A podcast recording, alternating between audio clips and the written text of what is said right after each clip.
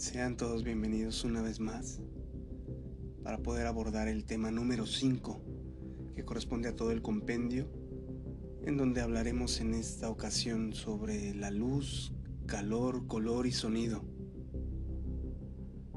Todos los estudiantes de la Gnosis debemos tener en claro que existen tres fuerzas que nombraremos e identificaremos como el Padre, el Hijo y el Espíritu Santo.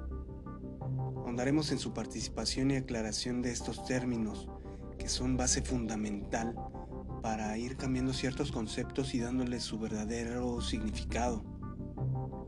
Estos tres constituyen el sagrado triamasicano. A su vez, conforman de donde surge esa ley del tres. Ese tres hace referencia a una energía creadora más adelante va a haber un tema de Cábala que explicará esta otra forma de ver los simbolismos en la naturaleza.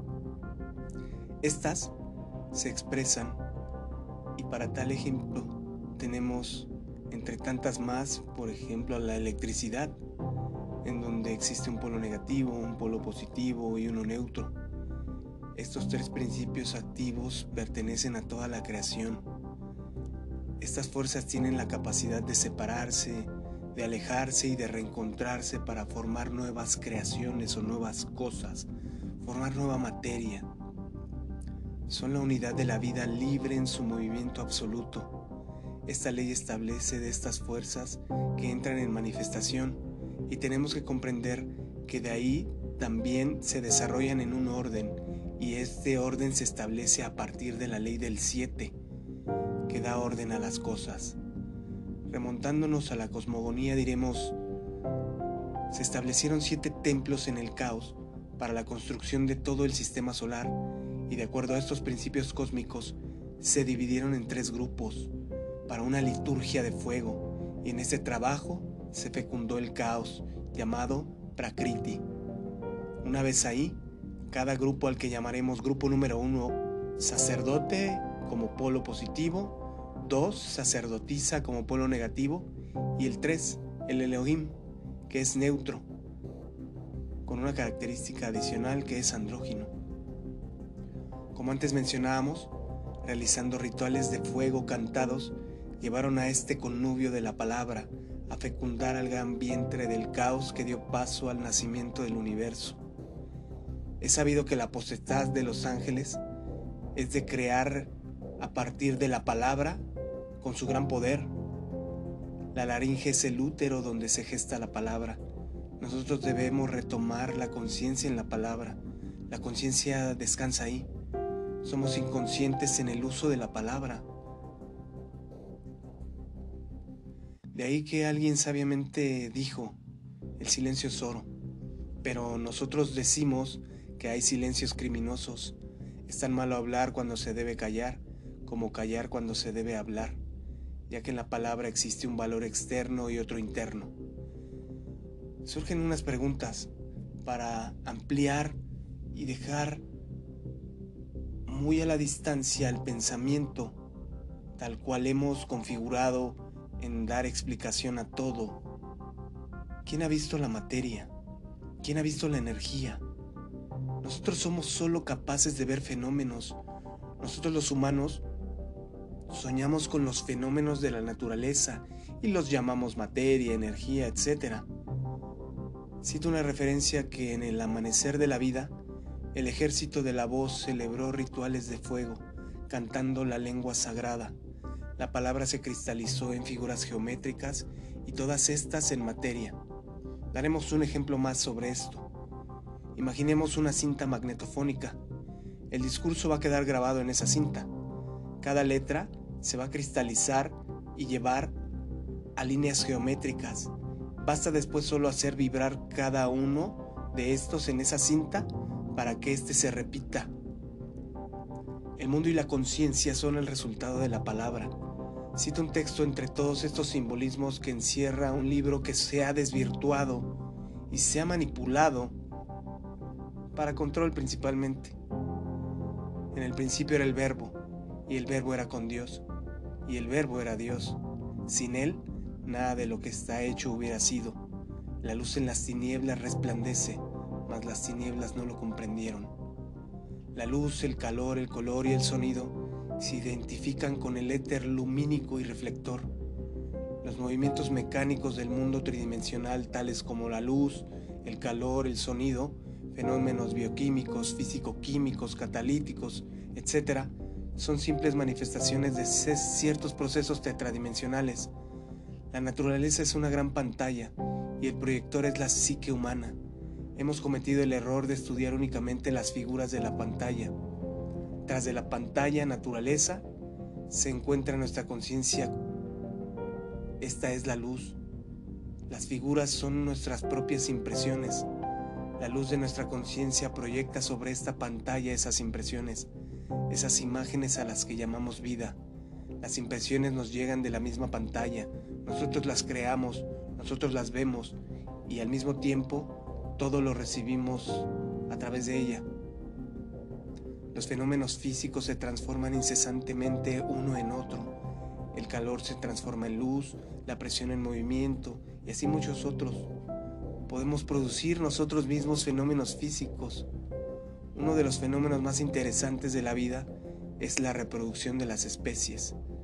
Es asombrosa la capacidad reproductiva de los órganos y de los organismos. Es maravillosa la indivisibilidad de las partes separadas y el proceso maravilloso de su adaptación. El akasha es la causa del éter, es la radiación ígnea de toda materia primordial de la obra. Para nosotros los alquimistas, es donde se encuentra la simiente del hombre. El sonido es verbo. Sin el akasha, la existencia de toda vida sería imposible. Realmente el akasha es la sustancia primordial del universo. Sin dicha sustancia no existiría la naturaleza.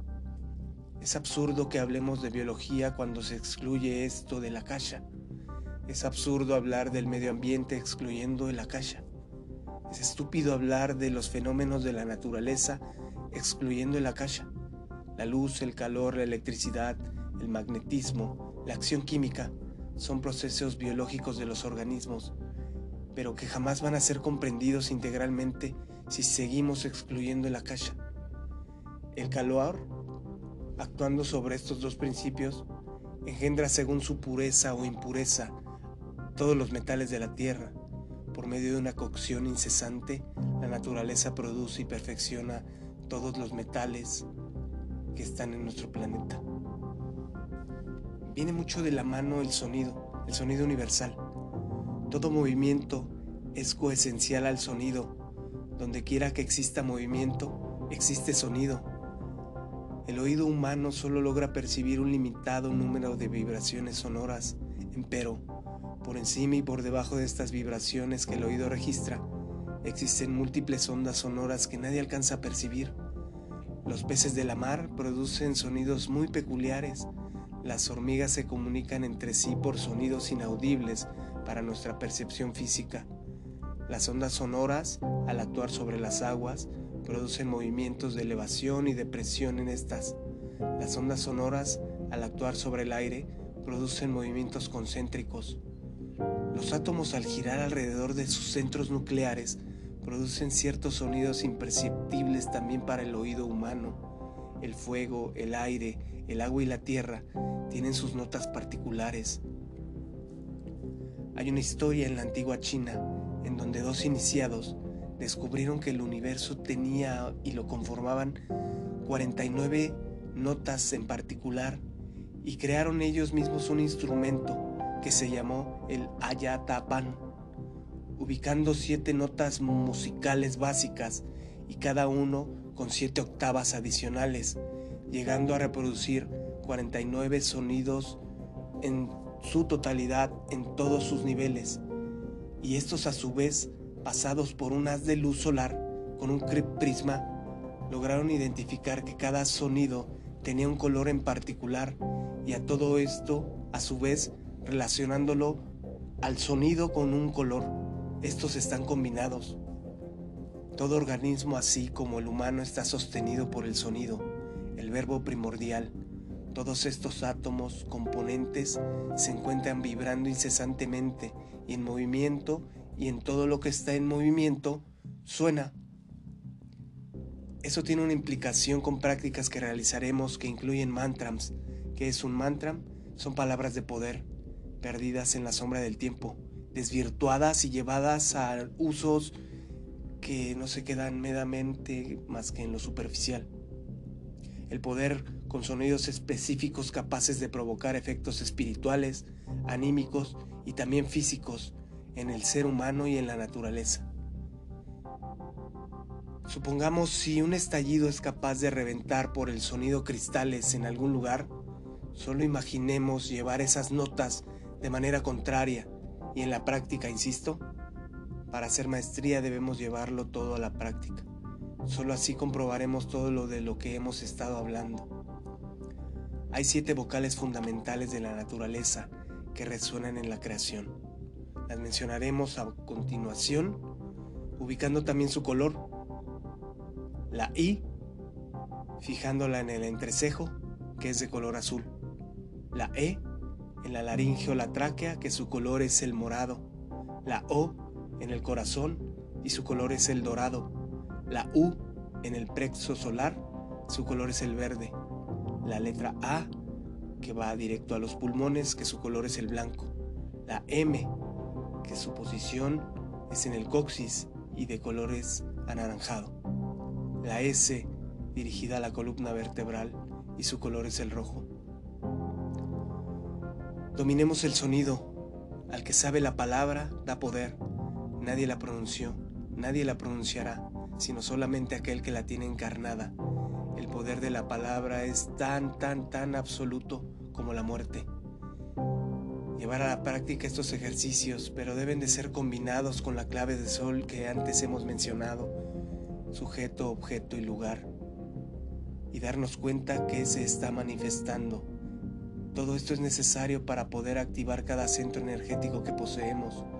También debemos tener en claro que esta activación es imposible en su ascenso en presencias del yo psicológico. Es un trabajo conjunto para el despertar de la conciencia que llevaremos y haremos en práctica. Cualquier persona que asegure que uno se puede sin el otro incurre en una gran mentira de pseudoescuelas que consideran que de la nada vienen las facultades. Tenemos y debemos de tener en claro que del merecimiento viene la gracia, pero de los merecimientos del corazón. Considerando a la práctica estas vocales que llevaremos a mantralizar en concentración en un espacio tranquilo, puede ser de manera silenciosa para comenzar e ir habitando al cuerpo para después llevarlo a la vocalización. Empezaremos con la I que se ubica en el entrecejo y respirando profundamente y exhalando en su pronunciación sería de esta manera.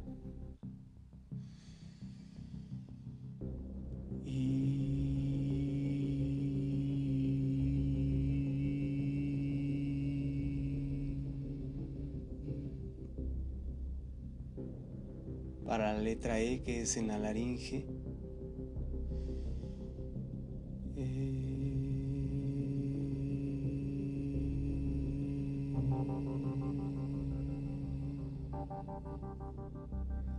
Para el corazón que es la letra O.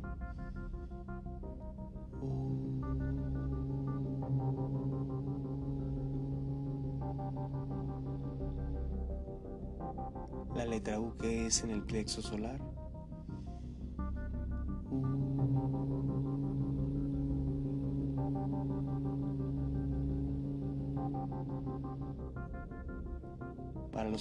Que es la letra A.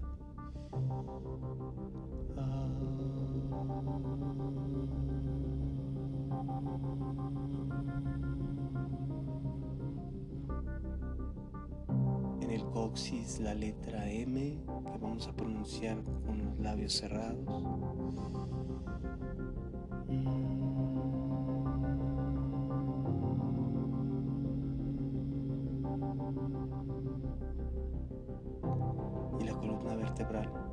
silbido, como un cascabeleo.